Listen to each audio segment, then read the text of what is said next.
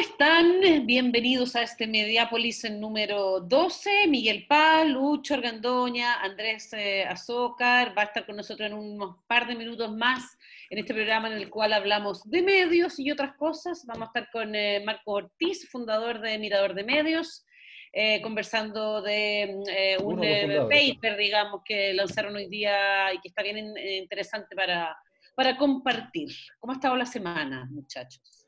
Bien. Muy bien. nunca, nunca los Argandoña nunca habíamos sido tan famosos. Oye, las lágrimas de Raquel, ¿qué me dicen de las lágrimas de Raquel con Amaro hoy en, eh, en su casa, digamos? su casa física y en su casa televisiva. Oye, pero, se comieron todos los temas, ¿o no? ¿Llevan cuántos, cuántos días llevan de trending topic? Llevan ya Chao Super Rico, Chao Ámbar, o sea, es el tema, es, todos los derivados además de la familia.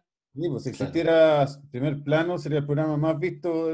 extrañado primer plano. Ah, extrañado primer plano para conocer a más, los del abogado, la compartida pantalla del abogado. Esa es una, es una señal también, yo creo, porque, porque hemos estado muy deprivados de fútbol y de, y de farándula dura, digamos, lleno de temas muy, muy rudos, digamos. Esto es crónica roja, esto es una cuestión de parricidio. La, la, todos los temas. la fábula estaría, estaría preparando el guion ya, o sea, para series, películas. No, que se llame Una familia de mierda. Eso dijo Raquel, somos una familia de mierda. igual, igual, igual es que ella es como la... Espero que sea, claro. Ella es la representación de los sobrevivientes. O sea, la capacidad de reinvención hasta, su amiga Patti Maldonado ahora solamente puede aparecer en YouTube y ella sigue en la tele. Es impresionante. Ah, yo cuando, yo recuerdo desde mi más tierna infancia que siempre que me presentaba me decían, ¿y eres, ¿y quién de la Raquel? ¿Y quién de la Raquel? Después entré a la universidad y dije, ya me van a dejar de hacer la pregunta pelotuda. Eh, y bueno, tengo 44 años y todavía, lo, todavía está aquí. Tenía un parecido a Hernán Calderón, yo creo que eso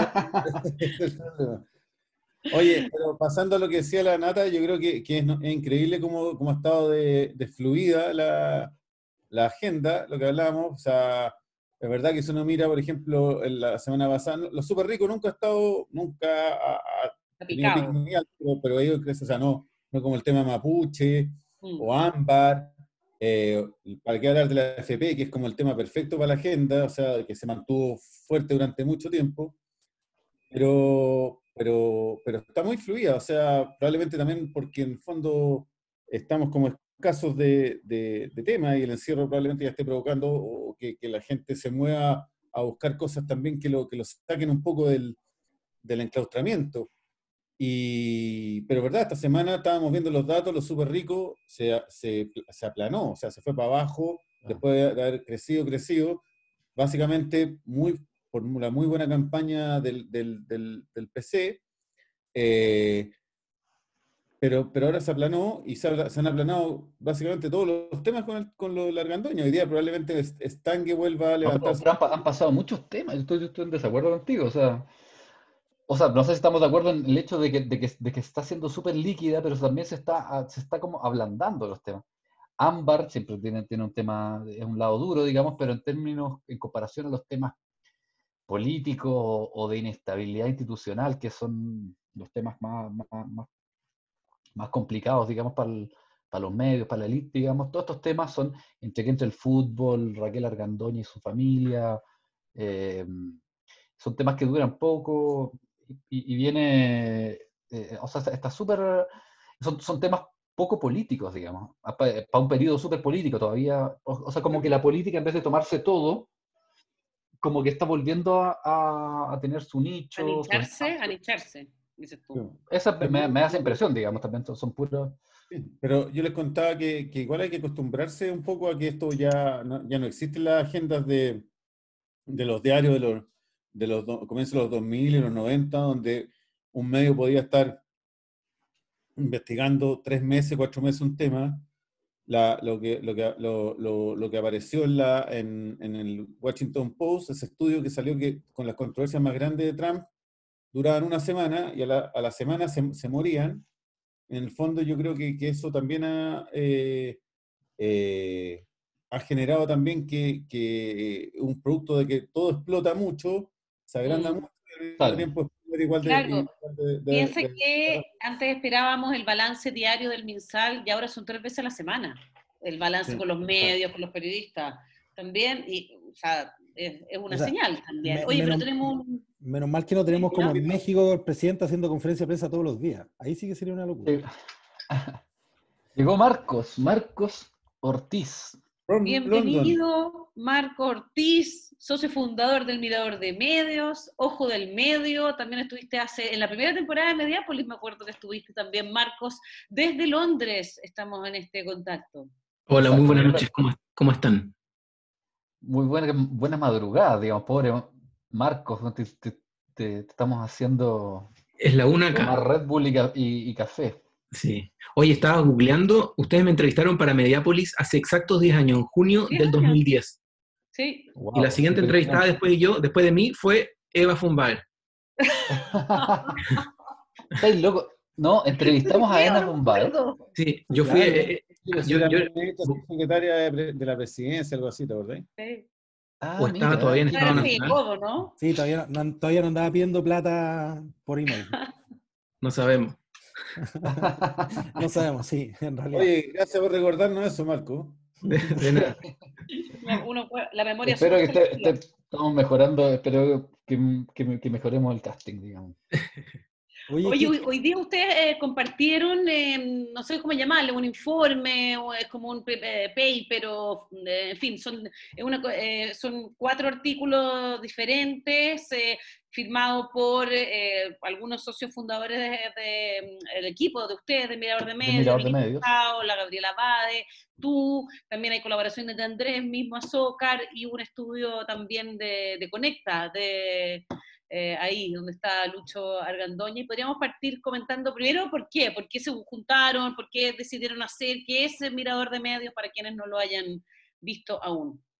Sí, ha, sido un día súper largo de, mucho trabajo y también súper gratificante. Eh, de hecho, espero que del otro lado, allá en Chile, estén Gaby y, Anita celebrando. Están, están tomándose una copa de vino hasta ahora. Estoy con café. Eh, ha sido un, súper día, un súper lanzamiento. Eh, veníamos preparando desde marzo más o menos, o abril.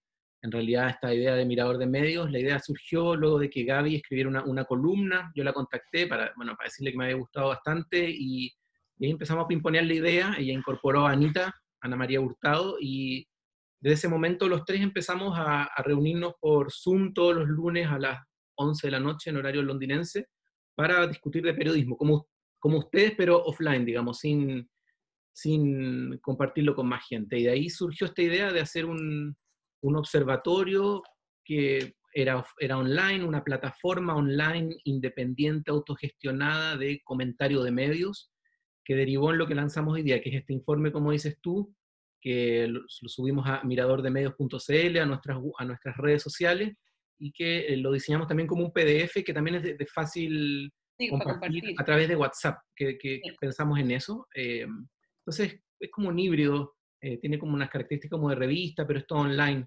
Así que, bueno, ¿Quién el diseñador? ¿Perdón? ¿El diseñador? Trabajamos con un par de diseñadores amigos, yo me encargué de la web, Em, un, ilustrador que llegó a través de Ojo del Medio, Ariel eh, también, un grupo de amigos, y entre todos fuimos colaborando, de repente algún par de amigos fotógrafos que quisieron colaborar con su foto, entonces fue como una pedida de favores y de mucho trabajo de, un, grupo de gente eh, autogestionado. Oye, ustedes, parten con parten con una con una tesis, digamos, de, por supuesto que, el, que el periodismo y los medios están en crisis. Y, me, gustaría un poco que, que, nos elaborar un poco cómo tú ves eh, esas crisis cuáles, o, cuáles son los aspectos más, más relevantes que tú, que tú estás mirando, porque lo, digo desde un punto de vista porque ustedes se plantean como un, como medio, como una mirada de los medios, una mirada de la industria, pero también una mirada crítica, digamos, eh, que parece un poco más ausente de los, no sé, desde una mirada más profesional, quiero decir. Em, ¿puedes, ¿Puedes contarnos un poco, un poco de eso? Bueno, es una mirada crítica, efectivamente, pero a ver, de partida somos tres periodistas que hemos trabajado, trabajamos un buen tiempo en medios, medios escritos de distinto tipo. Somos nostálgicos también un poco del, del buen periodismo, somos fanáticos del periodismo, o sea, no estamos eh, tirando piedras desde la vereda de, al frente, eh, tratando de, quemar la plaza, no. Em, somos nostálgicos del buen periodismo, creemos que efectivamente, bueno, no es ninguna, ningún secreto decir que, que hay una crisis, eh, que el estallido, que, el, que, el, la pandemia han afectado muchísimo a los medios, pero también creemos que son, los medios son especie de pacientes con preexistencia, digamos, tenían su obesidad, eran fumadores, tenían todos los factores de riesgo que hicieron que, que, que se convirtiera esto en una, en una, tormenta perfecta. Pero también creemos y somos muy optimistas de que eh, esta crisis es efectivamente, aunque sea un cliché, es una tremenda oportunidad y que, mm, y que es un momento de renovación así muy increíble, muy valioso, muy rico. Eh, creemos que el plebiscito que viene en, dos meses más puede abrir una puerta de discusión súper necesaria y urgente, no solo para que discutamos eh, si vamos a seguir teniendo un hiperpresidencialismo, si vamos a tener, qué sé yo, AFPs o no, sino que también discutir, ojalá, eh, cómo son los medios chilenos de aquí a los próximos 20, 30, 50, 100 años. Creemos, estamos súper optimistas en ese, en ese respecto. Oye, ¿y qué feedback han tenido de medios, precisamente medios tradicionales, eh, sobre esto?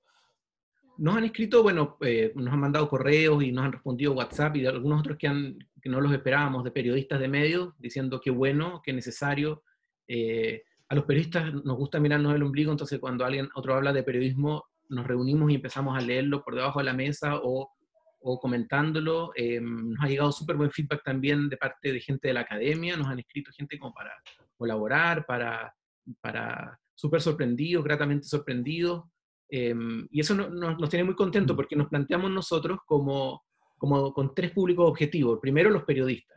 Sin duda que a los periodistas les gusta el eh, hablar de periodismo. En segundo lugar, los estudiantes de periodismo. Esperamos que los estudiantes de periodismo puedan acceder a Mirador de Medios para, para entender un poquito a dónde, a dónde se están metiendo o, cuál fue el mundo que no les va a tocar vivir, etc. Y en tercer lugar, a los consumidores de medios, a los, que, a los que mm. a los lectores de diario, a la gente que todavía ve televisión o consume nuevos medios. Eso es nuestro público y y en este día que termina ha sido súper lindo el, el, cariño y la, la, la, los comentarios que hemos recibido. Oye, eh, tú, a mí me da la sensación, y puedo estar equivocado, y por eso quiero, quiero pedir tu opinión, me da la sensación que en Chile se habla muy poco de medios al final. O sea, por muchas razones, porque da, a, hablar de medios puede significar que se te cierren puertas después de, trabajo, porque en el fondo, hablar de medios es también ser crítico, porque es un país chico donde todos nos conocemos y básicamente cualquier cosa que uno diga crítica, te llega, te llama el amigo diciendo, oye, pero ¿por qué me atacaste? Pero yo creo que es más profundo que eso. Yo creo que, los periodistas en Chile estamos en una etapa, y hemos estado en una etapa donde se reflexiona, no se reflexiona tanto de nuestra propia industria, de nuestro propio negocio, de nuestros propios problemas.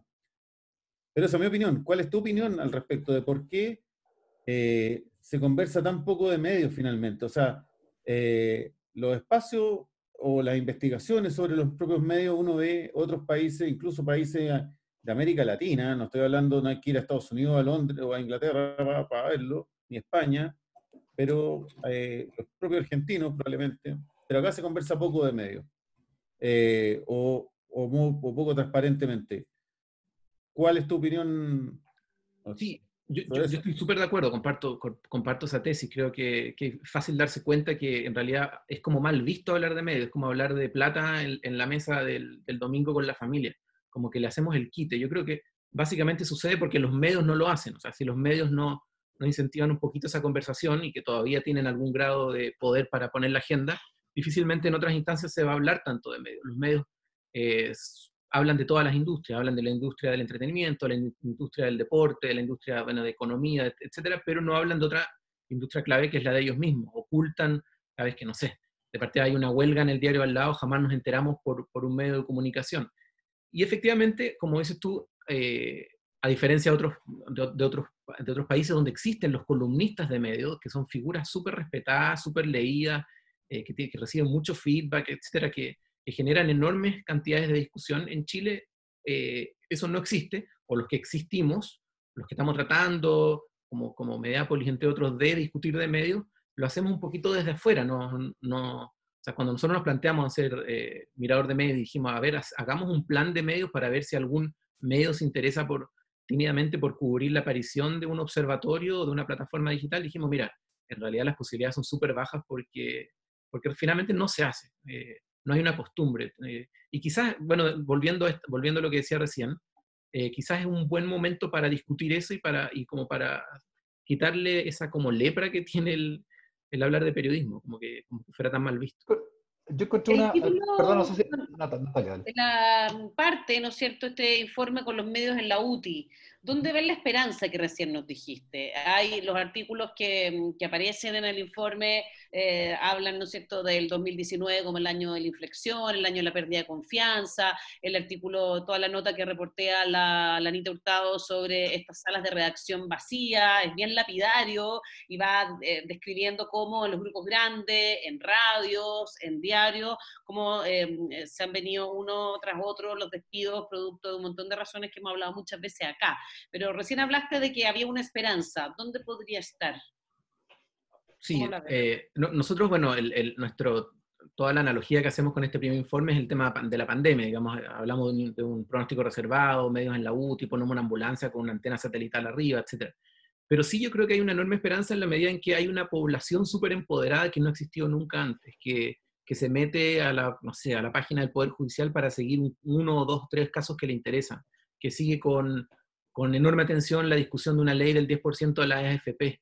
Em, y esta como situación que creo yo eh, incomoda a algunos, porque nunca se habían prendido las luces tan, con tanta fuerza sobre, sobre la Cámara de Diputados, sobre el Poder Judicial, etcétera, ojalá sobre los medios. Esta, esta ciudadanía empoderada que puede incomodar a algunos, creo yo que es una, es una esperanza para, para que los medios eh, cambien. Yo creo que ya hubo algún tipo de cambio con el estallido de octubre. Yo creo que algunos medios ya empezaron tímidamente a cambiar su pauta. Siento yo, por ejemplo, no sé, las últimas noticias no se dio los mismos gustitos de antes después del 18 de octubre. Sabía que estaban siendo mirados con una lupa enorme. Eh, dejaron de publicar memes todos los días, eh, los matinales eh, escondieron algunas, como Alf en la, en la, en la cocina, escondieron algunos panelistas que, que eran francamente impresentables, dejaron de hacer cosas que eran típicas como de los 80, de los 90, quizás de los 2000, y, porque sintieron que había una ciudadanía que... Igual, no, igual se mandó unas portadas Igual Luz se mandó unas portadas que eran como. Pero caso Ámbar también hubo unas portadas comentadas. Claro, no me acuerdo. Sí, lunes este año, a partir de quizás de, marzo y de la pandemia, que para mí, para mi gusto ha, dado bote, y porque, porque no es un diario que funciona en, tiempos de, dificultad, es un diario como para, para la normalidad, la normalidad, entre comillas, de la que tanto se habla. Pero siento yo que desde el, desde el 18 de octubre eh, ha habido un pequeño cambio de una ciudadanía que le está, le está exigiendo a sus instituciones y entre ellas a, los medios un tratamiento distinto, una mirada distinta, un, vocabulario distinto. Oye, ¿y tú sientes, tú sientes ahí que, que, hay un, un análisis más autocrítico de parte de, eh, o sea, sé que es difícil generalizar, pero mi percepción es que eh, en, relación a la, a la, industria medio en general en Chile, frente a este tipo de cuestiones, es que no se hacen las críticas, o si se hacen las autocríticas y los análisis, se hacen muy a lo interno y muy en torno a, ciertos núcleos, núcleos ejecutivos o directivos dentro del medio, pero no hay una conversación, no es como, digamos, ya, ¿sabes que eh, TVN, juntémonos todos una tarde en TVN a analizar qué podemos hacer con TVN o qué vamos a hacer con, con, con este medio y además cómo lo vocalizamos hacia afuera. Eh, recordemos las veces que medios chilenos han instaurado la lógica como de del defensor del, del, lector, no podríamos decir que ninguno ha llegado a ser ni un décimo de lo que, lo que es Margaret Sullivan en el, en, el, en el Post o en el New York Times en un minuto, sino que al contrario, han sido ejemplos que se han clonado en la forma, pero no necesariamente en el fondo. Fue, hace, como, hace como 10 años que la tercera eh, tenía Joaquín Villarino, fue creo, porque estaba abajo del medio al inicio, fue el 2009-2010 donde crearon este ombudsman que hizo poquísimo ruido en realidad, no generó ninguna cosa muy disruptiva. Efectivamente estoy de acuerdo con Miguel, no hay una, no hay nada muy arriba de la mesa, pero sí a nivel interno cuando uno habla, nosotros todos hablamos con los periodistas y, los, llamamos a mucho para hacer esta nota de la, de la Ana María Hurtado sobre las redacciones vacías. Obviamente hay mucho ruido abajo, digamos, hay inquietud eh, este, todo este reporteo se dio mientras en Copesa estaban en negociación colectiva, mientras los de Publimetro estaban haciendo otras cosas, mientras los de TVN estaban en la alerta porque estaban vendiendo el edificio y estaban despidiendo a la mitad de la gente, mientras en el Mercurio y, sus diarios asociados también había un enorme, un, enormes remesones. Entonces, quizás es cosa de tiempo que esta, que esta presión vaya subiendo un poquito y yo creo que si, si no, si, si, esta, si esta presión no es desde abajo, quizás va a venir desde afuera. Yo creo que puede venir un poco más de, un, de unos consumidores de medios un poquito más empoderados y que exijan unas cosas. Igual, Oye, me, me, aparece una, una, duda frente al, al, futuro tan optimista que tú decís, porque en el mismo artículo de Andrés Sherman plantea algo que hemos estado viendo, que, que ha sido paulatino, que básicamente eh, los jóvenes, que son las generaciones que vienen, se informan por redes sociales por redes sociales donde no reconocen marca, no reconocen noticias falsas o, verdaderas, donde, donde las teorías conspirativas abundan, donde se encierran en grupos medio fanáticos o, segmentados, eh, donde reciben mensajes que, que, en realidad probablemente no tienen que ver, se intercalan entre periodismo y, y pseudo periodismo. Hay una mezcla que, que, que entregan las redes sociales que probablemente sea un menú noticioso bastante más distinto del que estábamos acostumbrados nosotros y que, que no estoy diciendo que el de nosotros sea el mejor, por supuesto, venimos de una dictadura, pero, pero de todas maneras hay, una, hay un cambio que queda reflejado en, en, la desconfianza que existe hacia los medios tradicionales, que tampoco es una confianza, si uno ve la estadística, una confianza plena en las redes sociales. O sea, hay una desconfianza general. Pero básicamente ellos se informan por las redes sociales, eh, probablemente por ahí se organizan, por ahí piensan, por ahí se comunican.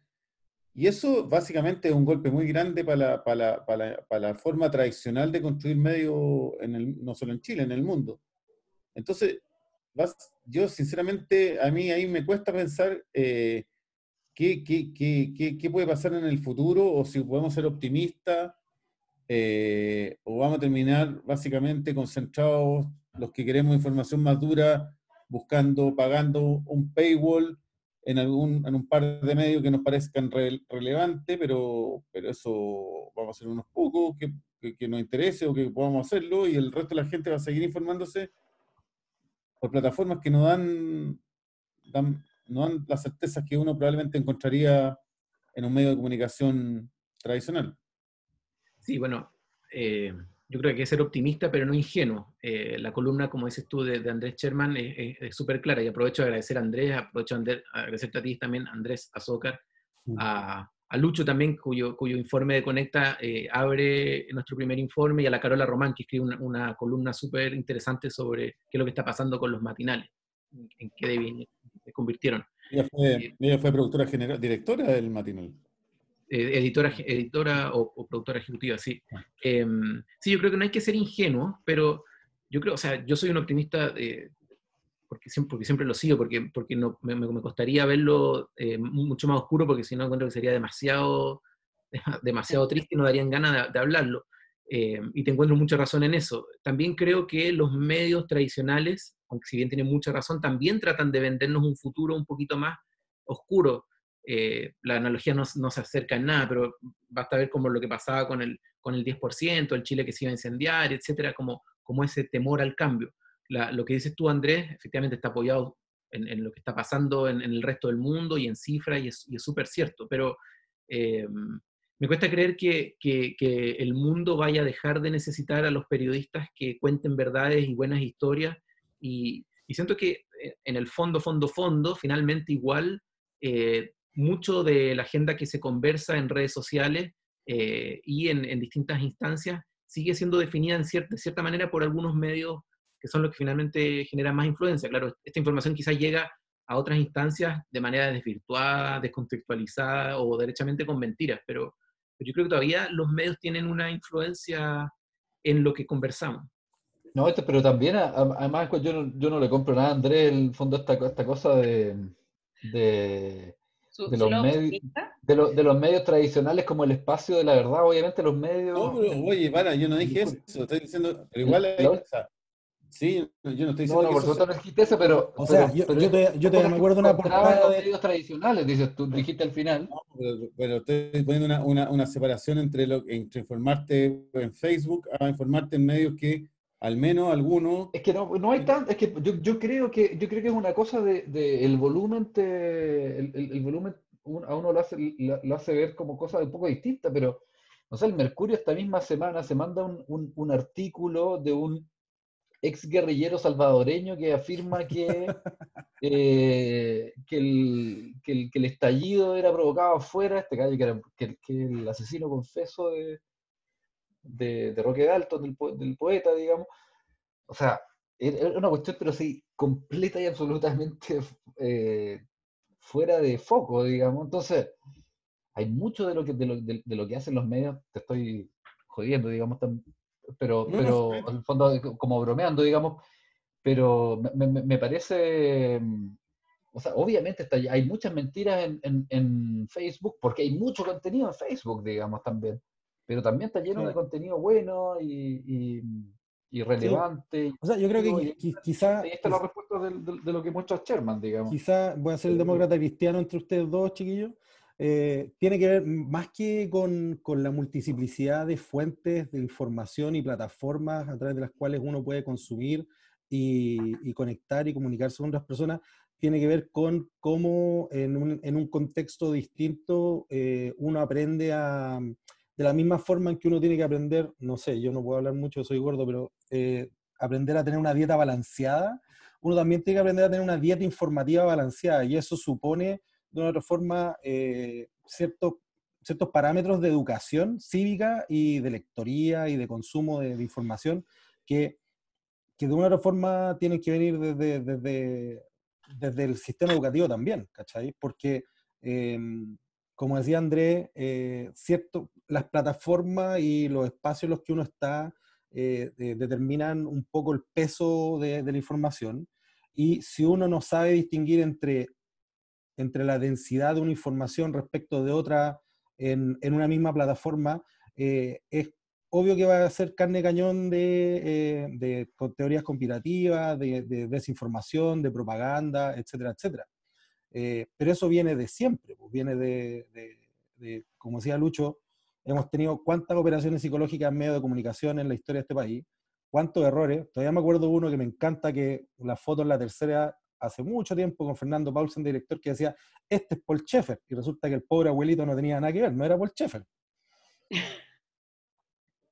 Que se defienda Andrés. Ah, perdona, Marcos, si quieres comentar. Mira, me gustaría poner un punto ahí eh, que es súper interesante y que también lo hemos discutido mucho en, nuestras largas reuniones de Mirador de Medio y que algo también que me interesa a mí mucho eh, por, en Ojo del Medio, que es una plataforma un poquito más chascona y que, que discute el día a día. Y es como esta, no es una fijación, porque es muy importante, pero es como la sobrevaloración que vemos en los medios tradicionales, el Mercurio en particular, de las fake news. Porque claro, hablamos del polígrafo y tenemos programas, programas de fact-checking en CNN, etcétera, y estamos hablando si, esto es verdad, si esto es mentira, si esto es memes, si esto es teorías comparativas. Para buscar, ¿no? Claro, que es súper importante, pero que también nos, nos, llevan a hablar sobre los mismos temas todo el rato. Eh, y creo yo que el problema en Chile es mucho más de fondo porque es el tema finalmente de la concentración de medios y de los sesgos porque finalmente eh, hablamos mucho de si es verdad o es mentira, pero lo que, lo que verdaderamente importa, a mi juicio, y aquí hablo de manera un poquito más personal, es lo que no se dice en los medios finalmente.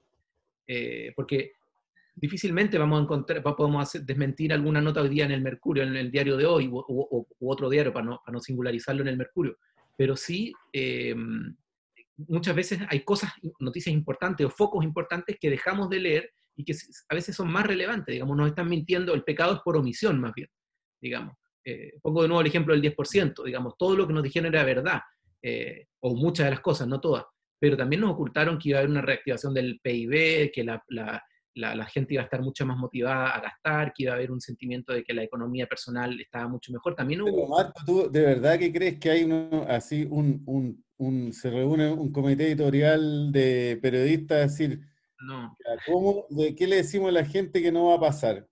Eso no pasa, ese es el mito, eso es el mito que cuando una, o sea, el mito es que los periodistas estamos todos coludidos para sacar ciertos, temas, y eso no pasa, o sea, lo que sí pasa es que los diarios tienen directores y los directores deciden ciertos temas, de los cuales no nos enteramos. Eso sí pasa. Eso, eso es eh, llamado desde arriba, llamado de otras partes, amigos. ¿Pero cuántos, artículos de, pero, pero, no existe esa reunión de decir, no. bueno, eh, digamos que todo no, no, existe Darth Vader y la, y la, estrella de la muerte, claramente no existen, pero evidentemente igual la, creo que, lo que la dieta, como, hablaba Miguel recién de la, la, dieta balanceada no está, y hay muchos más que temas, quizás cuando uno ve justamente el estudio de Conecta, que estamos compartiendo pantalla, cuando uno ve que solo el 19% de las figuras del 2020 son mujeres, y el eh,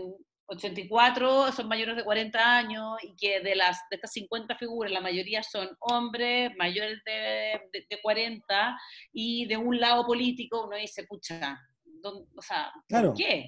Sí, sí, el tema, el tema ahí no es necesariamente que haya una conspiración para sentarnos en un comité editorial, aunque han habido, aunque han habido y han estado ampliamente documentadas en la historia periodística chilena, pero el tema es que si tenemos pura gente que vive en un puro barrio, que viene de un mismo colegio, que tiene un mismo circuito y que van a hacer periodismo, probablemente van a hacer un tipo de periodismo o porque no necesariamente tienen acceso a otras cosas o no tienen otras miradas.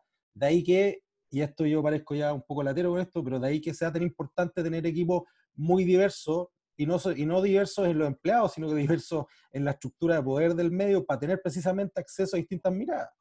Pero yo estuve en muchas redacciones y no me acuerdo haber estado sentado con puros iguales, o sea, sinceramente. Yo creo que aquí el tema es que los medios tradicionales chilenos están bajo lupa y no, no extrañamente están bajo lupa y me parece perfecto y no estoy defendiéndolo como dice Luis, sino que simplemente digo que la, la, lo, que los medios chilenos están, están eh, es, eh, hay mucha historia bajo ellos. Pero si nos ponemos a pensar en todos los otros medios, porque yo ahora sí que no creo que haya concentración de medios en Chile, porque hay una cantidad de medios de diversificación de medios importante, si vemos la, la otra cantidad de medios, todos tienen su agenda, todos tienen su manera de manipular. Yo no creo que en ese sentido haya mucha diferencia. Eh, esto, esto me voy a comer mis palabras. Bueno, que haya mucha diferencia entre lo que puede ser una, una, una, pauta de interferencia en su mundo con una pauta del Mercurio hoy en su mundo, ¿cachai? O sea, yo creo que la, poca transparencia que hay detrás de los medios, lamentablemente, ha ido traspasándose a, también a los nuevos medios. O sea, no, no tenemos eh, eh, no tenemos transparencia en los medios chilenos. Y eso es una, verdad. Y, ha pasado tanto en los medios antiguos como... ¿Por, qué, por qué dices que no hay transparencia? ¿Por qué dices que no hay transparencia? Perdón, perdona, el, perdona Marco, pero no pero Marco en realidad. Dime, por, por, ejemplo, de los medios que, nuevos. ¿Cuál tiene algún algún aspecto que te haga parecer distinto a cómo funcionan los medios, los otros medios? No, no, no digo el funcionamiento, sino me refería a que, sus, pautas, sus pautas son transparentes, digamos. O sea, me refiero a los, puntos donde. O sea, tú, supones eso, o sea, que sus pautas son transparentes. No, yo lo que leo, si, si leo en todas partes que el 10% es, va a ser la muerte y el infierno, naturalmente, mira, pienso que, mira, la gente que que es más o menos dueño, que controla estos medios, o a los editores, es probable que no les guste el y, no, no están haciendo, no, no, no mandaba a nadie a reportear, oye, díganos las, las ventajas de Pero absolutamente, lo claro. Ahí no hay transparencia en, en esos temas y en, y en, muchos otros no hay transparencia en los medios tradicionales. Y estoy súper de acuerdo contigo. Estoy diciendo que en los otros medios tampoco se han tomado medidas de transparencia que también hagan ver eh, que, lo que están planteando, lo que están eh, poniendo, tiene que está sobre la base de, también de otros criterios que no son los mismos criterios que se ocupaban en los medios en Mercurio, la tercera, lo que sea, ¿cachai? La segunda. Claro, pero ahí convengamos que eso tiene que ver con, tiene que ver con, tiene que ver también con la precariedad y el retraso que está la industria periodística chilena. O sea, si aparte somos expertos en, en, vernos el ombligo para hablar de todo lo bacán que es Chile en Latinoamérica, pero convengamos que cuando se trata de ganarse premios internacionales, cuando se trata de innovación periodística a nivel latinoamericano, pucha, el Surti de Paraguay le da 10 lecciones a la mayoría de los medios chilenos. Entonces, el tema es cómo subimos el estándar, más allá de eso. O sea, para mí me interesa que tanto el Mercurio como Interferencia, como otros eh, de los mencionados, como en general, tengamos mejor competición, seamos más rigurosos, hagamos una mejor y más diversidad de y temas. más diversidad de temas. Yo creo que, yo, yo quería decir lo que decía, de lo que decía Andrés, yo no, yo no creo necesariamente que, que, hay- que exista esta reunión de hombres con maletín, que planean malévolamente, no, no, no lo creo así, pero sí creo que el tema de fondo, y por eso tra- tratamos de partir con este tema de Conecta, es finalmente la diversidad de fuentes, a quienes llamamos para cubrir un tema. O sea, no, no es que el, el editor diga, mira, yo quiero que me digan que el país se va a incendiar, pero claro, si llamo a, a Libertad y Desarrollo, si llamo a la Cámara Chilena de Construcción, si llamo a los mismos cinco de siempre, que tienen estas características, hombres santiaguinos, eh, entre abogados e ingenieros comerciales como el 60%, La mayores Católica 50 de la Chile. Mm. la católica, la Chile. O sea, este perfil tan definido, finalmente, vamos, eh, del otro lado del teléfono nos van a responder las mismas cosas, creo. Eh, y, y- Andrés tiene, tiene razón en el sentido de que la, la aparición de nuevos medios, y hay estudios que así lo dicen, no sé si es Sherman u otro de los académicos chilenos que están, que están estudiando el tema, la aparición de nuevos medios no significa necesariamente que van a aparecer nuevas fuentes. Terminan a veces llamando a los mismos, e incluso a veces terminan llamando a algunos nuevos medios a menos gente, digamos, la, la- diversidad de fuentes es aún menor. O sea, también es un tema, un tema y, es, y es crítico. Eh, y quizás es un tema para, le tiro ahí la pelota a, a- a Lucho para un segundo mirador, para, para ver si efectivamente hay una diferencia entre los medios llamados tradicionales y los nuevos, para ver si efectivamente no, están, no estarán haciendo la misma cosa con un- una portada un poquito más llamativa, unos con una foto distinta, pero finalmente acudiendo a las mismas personas. A mí lo que me, Seguro me- que en esos medios más alternativos sí hay presentes temas como diversidad sexual, poliamor, banderas mapuche, eh, no sé, hay un, eh, temas valóricos que quizás los medios tradicionales todavía, penosamente, están Sí, con, eh, con más miedo a cubrir todavía. Yo creo, que, yo creo que lo que sí es cierto y un hecho es que los medios no aprendieron nada del, del 1810. O sea, eh, creo que ahí la, la- insisto, o sea, todos los temas de, y pensemos que el 1810 fue un fue muy simbólico para los medios de comunicación, los rayados en las calles así lo demuestran, y, y las críticas y los mismos estudios que hizo Sherman muestran cómo la gente cada vez cree menos en, lo- en los medios tradicionales. Y creo que el 1810, que era un llamado a la diversidad, a abrir la cabeza, a abrir la fuente, eh, a, a tomarse más en serio las críticas que hay de la gente a los medios, yo creo que eso no, si vemos las pautas de los matinales, eh, las mismas pautas de los medios, no, yo creo que, la, que, que en el fondo lamentablemente, eh, y eso sí, yo, yo ahí soy muy crítico, creo que, la, que, que- que los medios no recogieron el, el guante. Y, Bueno, y eso se va a ver más adelante. Ese, es un súper tema, digamos, la, la tercera publicada ayer hoy día, cómo se prepara Piñera para el 18 de octubre. Sería una súper pauta que los medios hicieran el 18 de octubre, cómo, cómo cambiaron ellos, digamos, porque como dices tú, los medios, ¿cuánto en Chile bajaron? 15 o 30% en credibilidad. El único país que bajó más creo que fue Hong Kong, una cosa así. Según el Reuters, el Instituto Reuters. Sí. Exacto. Y la, la- la columna esta de, de Roberto Hercher en el en New York Times decía, los medios chilenos no están a la altura, no han sabido responder a los cambios. Sería súper interesante analizar el 18 de octubre de este año, en, en un par de meses más, cómo cambiaron los medios, cómo cambiaron los matinales, que trataron de como de reacomodarse luego del estallido, trataron de darle voces a los que entonces empezaron a invitar a gente de La Vega, qué sé yo, trataron como Sí. de... Y, y- y- y terminaron lo que son hoy día, digamos, una plataforma de, de posicionamiento para políticos, claro, de- de- terminaron siendo de los políticos de siempre, que ese otro estudio de Conecta publicado por el Mercurio, y, y pasaron 10 meses y finalmente son los mismos políticos, hombres santiaguinos, con las mismas profesiones, de sobre todo un sector político como en un 70%, eh, y dejando de nuevo afuera de lado a esta diversidad, por ejemplo, que entró al Congreso, que tampoco tiene tanta cabida en, lo- en los medios, digamos, una cosa como medio binominal todavía que existe. No, yo no digo que sea por una cosa a propósito de estos, de estos macabros y siniestros directores eh, una oficina, sino que también por costumbre, por, porque siempre ha sido así, porque es más fácil, porque para el conductor es mucho más fácil moderar a un moderado que moderar a un tipo que celebra como, como monito animado, por ejemplo, no sé, por decirlo de alguna manera. Me, me- pareció interesante de- en la editorial que ustedes hacen, cuando dice ya más, más allá de que hemos discutido aquí, nos gusta mucho discutir de la crisis de los modelos de negocio, o incluso más allá del- de, de izquierda o derecha, o etcétera, el punto, es- el punto central es que, que ustedes hablan como algo como de la, que la, energía se movió de los medios tradicionales. Independiente de, de, mm, o sea, la- donde están las discusiones, donde están la- la- las principales tensiones, donde están los temas nuevos, donde, donde, está, eh, están las principales discusiones, etc. Em, yo creo que eso, eso para mí resume más la, la mm, un poquito esta, esta, esta, decadencia. Yo destaco, no sé, medios como la tercera también, que en, la tercera están tratando de, innovar o haciendo, eh, sacando nuevos productos, haciendo nuevas cosas, sacando algunos formatos distintos, etcétera. Yo, yo valoro eso de tratar de, de generar, de, generar movimiento, pero tratar de discutir y tratar de defenderse en función del, del tema de, de, la fake news me parece una, una, cosa bien triste, digamos. O sea, hay que ganar por contenido, digamos. Si no, no hay. No sí, eh, yo, yo, vi uno de los primeros o segundos Mediapolis que hicieron ustedes con. ¿Cómo se llama? Uno de los gerentes. Trujillo, con Alejandro Trujillo. Era súper interesante. El amigo con la nota, el amigo con la nota. en esta, en, hablando en una redacción vacía, ¿no? Estaba como en, una, un lugar. El que convirtió una revista feminista en un diario de día en papel, como dijo la, como dice el informe de ustedes. Exacto.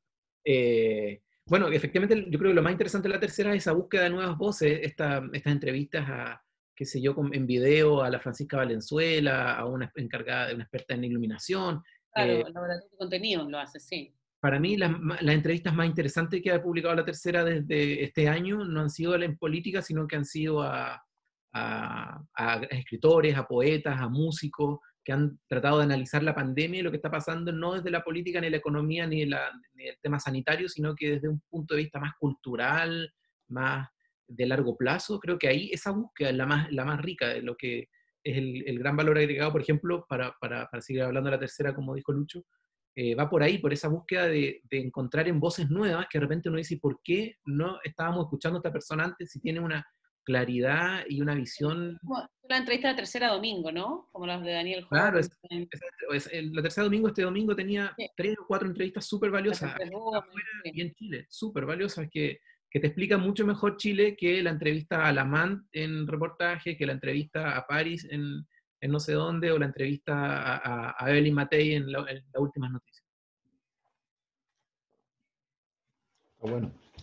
Oye, que no sé si Quería comentarte un poco, tú que estás, estudiando en Londres, estás haciendo un, magíster, como para ir cerrando, ¿qué, qué cosa no, qué cosa te ha llamado la atención allá un poco de los medios? Porque es, una industria también súper super viva. Me, me, llamaba, por ejemplo, la atención a mí en las portadas del, del, Independent, por ejemplo, que están ocupando casi la mitad de la portada en poner a los columnistas, digamos que me pareció como una, apuesta, el Guardian siempre, siempre lo ha, hecho, pone algunos columnistas también, no sé, otras cosas que te, que te puedan llamar la atención.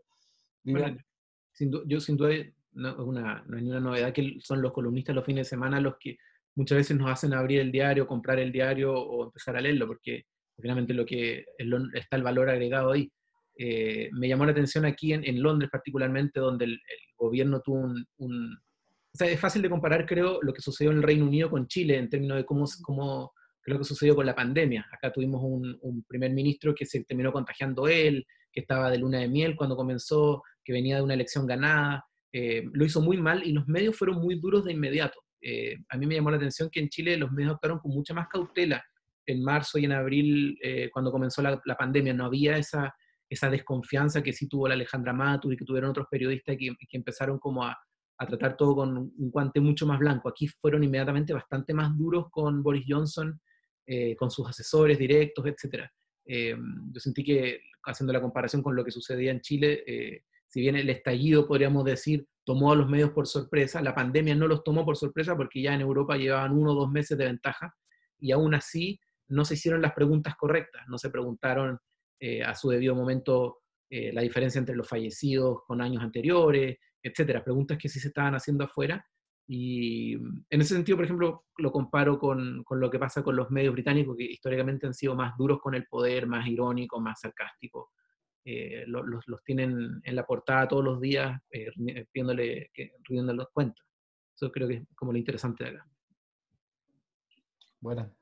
Bien, Marco, entonces, eh, recordemos el Mirador de Medios, eh, está en su, tiene su web y también para compartir el primer informe por eh, redes sociales también se puede compartir muy bien. Mirador de Medios. gracias por invitarme a escribir, porque no, un tremendo honor, de verdad, eh, que queríamos incorporar el mundo del periodismo, que está trabajando en el periodismo, el mundo de la academia, el mundo de los expertos, y, en ese sentido tuvimos el, como el honor de, poder contar con, con, columnistas que escribieron estas tribunas súper valiosas, eh, que, que, dan un panorama más completo.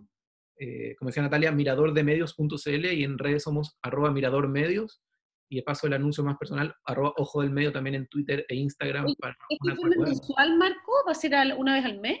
Va a ser, esperamos bimensual, eh, considerando la carga de trabajo, que cada uno tiene sus cosas y que el segundo número, segunda edición, el segundo informe debería aparecer alrededor de la época del plebiscito. Entonces ya estamos pensando en oh. cómo abordar eso porque puede ser un, un número bien interesante de ver qué es lo que pasa de ahí en adelante, etcétera. Cómo se adaptan los medios, en fin a la constituyente. Marco, gracias por estar en Mediápolis número 12. ¿Alguna recomendación final para empezar? ¿Recomendación? Pero tenemos un tema pendiente, ¿no? ¿O no? ¿No? Tú tienes varios, Andrés. Chao, Marco. Eh, ¿Qué vamos a hablar de los programas políticos? Ah, yo ah, creo que para para después, para el programa, la próxima semana, con nuestro invitado, ¿o no? Bueno, esta semana partieron, era por, partió a esta hora se improvisa el lunes en Canal 13, en la red eh, Pauta Libre, eh, que ganó, ¿no? Eh, en, rating y en comentarios de medios, a esta hora se improvisa el programa en blanco y negro, conducido por Nicolás Vergara y un panel. No estuvo, tremendo, partió más débil, una, una apuesta bien llamativa visualmente, a esta hora se improvisa, todo en blanco y negro. Raro, ¿no? Original, creativo. Claro, con, Nicolás Vergara, digamos, un, un, conductor, digamos, bien tradicional. Un rostro nuevo, diverso. Un rostro Claro, rara, la asociación al, pasado, pero, pero el problema principal creo que fue el, o sea, eh, siendo, es un momento súper político hoy día, obviamente, para decir una obviedad, digamos, pero en un momento tan, donde están pasando tan cosas, tantas cosas en Chile, donde, donde hay tanta incertidumbre respecto a muchos temas, eh, hablar del, del, de, la, de, la la cultura de la cancelación o de Kamala Harris, digamos, el tema para, para abrir. para Mediápolis, digamos, en vez de. Muy bien, claro. Y temas abstractos, ¿no? Era el mismo día que yo le en el molchino, el mismo día que. O sea, estaba a punto de, se estaba cerrando eh, Celestino Córdoba, digamos, ese tema, estaba el, desconfinamiento, no sabemos qué va a pasar con los que va a ser Piñera respecto a los um, al plebiscito. al plebiscito, si es la prueba, yo creo que ahí, ahí pero bueno, tiene un, tiene, vienen nuevas oportunidades, digamos. Y, pero la pauta de la red, tienen una pauta retro, la pauta que tenía Mónica González, Beneme y Alejandra Mato, están hablando de Lucía No, a, mi juicio un poco insufrible también, pero, eso, quiere decir, eso quiere decir que la gente está ansiosa de conversación y debate político, digamos, y que hay una oportunidad, obviamente, es, una novedad porque están todos los canales sacando programas, están los espacios, están los podcasts, están la, en YouTube, de, programas de... yo, creo que, que, eso, el, el, momento es muy oportuno y también va a mostrar un poco, cada programa va a mostrar un poco la, el, básicamente al, mundo que está apuntando. O sea, Exacto, eh, claro. Claramente esa es la, diferenciación y, probablemente tolerancia cero con sus dos equipos también trata de, de generar un, un, equilibrio y, y, nos encontramos que, que también hay, eh, entran las mujeres, más mujeres, más, rostros nuevos. Creo que, la, creo que, que que sí, que la partida, a mí la partida no me gustó ninguno de los dos programas. Eh, hay que, hay que para dejar bien claro, el, un, un, muy buen amigo nuestro trabaja en, en, el programa del 13. Eh, y, Quique Mujica. Pero, claramente, claramente el, el, el tono del programa no, no lo ayudó y, el rating fue, fue lapidario. Eh, yo creo que el óleo estuvo muy bueno, a mí me gustó, pero, pero además no, no, no, no, no, no se pelea, nadie se peleaba. O sea, ni la, ni la Javi Pará con, con, la Javi Pará con, el, con la niña de Libertad de Desarrollo, o sea, mucho consenso y eso es siempre malo para un programa político. González. A mí, a mí me gustó ella, ¿eh? todo esto. me gustó la, e, ella, ¿cómo se llamaba? Eh, González, no me acuerdo su nombre. De, Natalia González de Libertad de Desarrollo. Encontré que, que, que, que tenía tenía punch su... Sí, sí, sí, pero, pero en el fondo hubo poco, poco disenso y al final un programa político, eh, por más que uno apunte a, Pero también hubo poco disenso en el programa de, la red, porque finalmente son mm. personas que piensan bastante, bastante parecido. Eh, Entonces, claro, pero tuvo más show. Pero quizás, eh, o sea, precisamente el problema ahí es que básicamente la estrategia en un mercado súper pequeñito como el chileno sea básicamente replicar la lógica de infotainment gringo en que tengo una cadena CNN, que es de una perspectiva, MSNBC, Fox, y que cada uno básicamente tenéis como micro, o sea, tenéis solamente expertos que ratifican lo que tú quieres pensar. A mí me ha parecido mucho más interesante precisamente tener a Lamatu, a Mirna Schindler, a Mónica González mezclado con estos otros personajes y teniendo precisamente un debate, porque si están todos de acuerdo de una parte u otra, ahora independientemente de eso, da mucho morbo ver a Alejandra Matu con Mónica González en un mismo programa. Eh, hubiese sido entretenido, hubiese sido entretenido. Cuéntanos, Miguel, cuéntanos. Por, las personalidades periodísticas fuertes que tienen cada una de ellas. Eh, la tele el poteo en la tele es más peludo. En, la radio se enfrentan mucho más fácilmente. Uno ve los paneles y las peleas los viernes entre Bofil y la Patty Politzer, ponte tú. Uno nota el tiro que hay una electricidad, por ejemplo, al escucharlo ahí en el, en el canal entre 13 Radio o, otros paneles. La tele quizás es más coteada, no sé, desconozco también cómo se arman eso eh, y debe ser más difícil. Pero si uno quiere chispa, yo que la radio por lejos hay más. Sí, claramente. O sea, los programas políticos de la radio. Bueno, hace poco la Pilar, la Paula Molina parece que tuvo también un encontrón con un. Con sus partners de, con sus partners de pega, sí. ¿Cachai? O sea, sí, yo creo que la, la, la, tele todavía tiene, tiene pega para para ganarle a la, a la radio en, en, los temas políticos, que yo creo que se está desarrollando mejor ahí. Pero yo creo que, como dice Luis, el comienzo, yo creo que vamos a ver cambio y va, a haber, por supuesto, mientras nos acerquemos al plebiscito, la cosa se va a poner más, más hot. Más caliente. Ya. Queremos barro. Queremos... quise decir en eso. En barro. Casi una hora de programa, ¿no? Casi. Sí. Estamos lateando mucho, ¿no? Gracias, Mauro Campuzano, por haber llegado a este momento.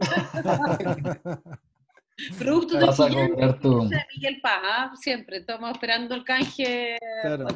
Sí, Miguel Paz, Miguel Paz amenaza, pero después. Oye, y, yo quiero decir a mi audiencia que no soy Nicolás, el Nicolás Vergara de Mediapoli. soy yo, soy yo. que, nos, critican por ser tan insufriblemente progres que, que, tenemos que. Tú eres llamado a hacer el progresismo con progreso, por lo menos, digamos. Ustedes serán progres. Si no, si quieren, yo la próxima, semana. los progres. Ya, sin recomendación hoy día, chao. Sin recomendación, estamos listos. Yo recomiendo que vean Mediapoli, nada más. Eso. perfecto. Llame a un amigo a suscribirse. Eso. amigo que estás viendo, no, suscríbete. Ya, chao. Dale, chao. Chao.